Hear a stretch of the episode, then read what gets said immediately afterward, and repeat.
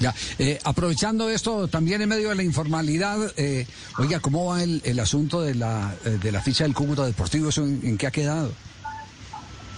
No, Javier, eso está en la decisión que tomó la Asamblea el año pasado, que fue desvincular al Cúcuta Deportivo. Hasta hoy no se tiene sí. nada diferente.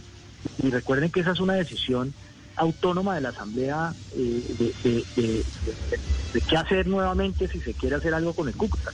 Y hablar de ficha sí. no es preciso porque básicamente es un derecho deportivo que casi que es personal intransferible. Entonces, yo creo que hay que hacer esa precisión, Javier, porque muchos dicen es que la ficha del Cúcuta es que le van a entregar la ficha a otro club. Realmente no existe ficha, existe un derecho, ¿sí? Que es realmente de, de la mayor eh, y, y, y, un derecho que básicamente es personal intransferible. Es decir, el que quiera entrar allá tiene que pasar por un proceso que la Asamblea es la autónoma para decidir si, si, si acepta o no acepta. Sí. La, la, la, admisión eh, eh, normal que se tramita en un club social.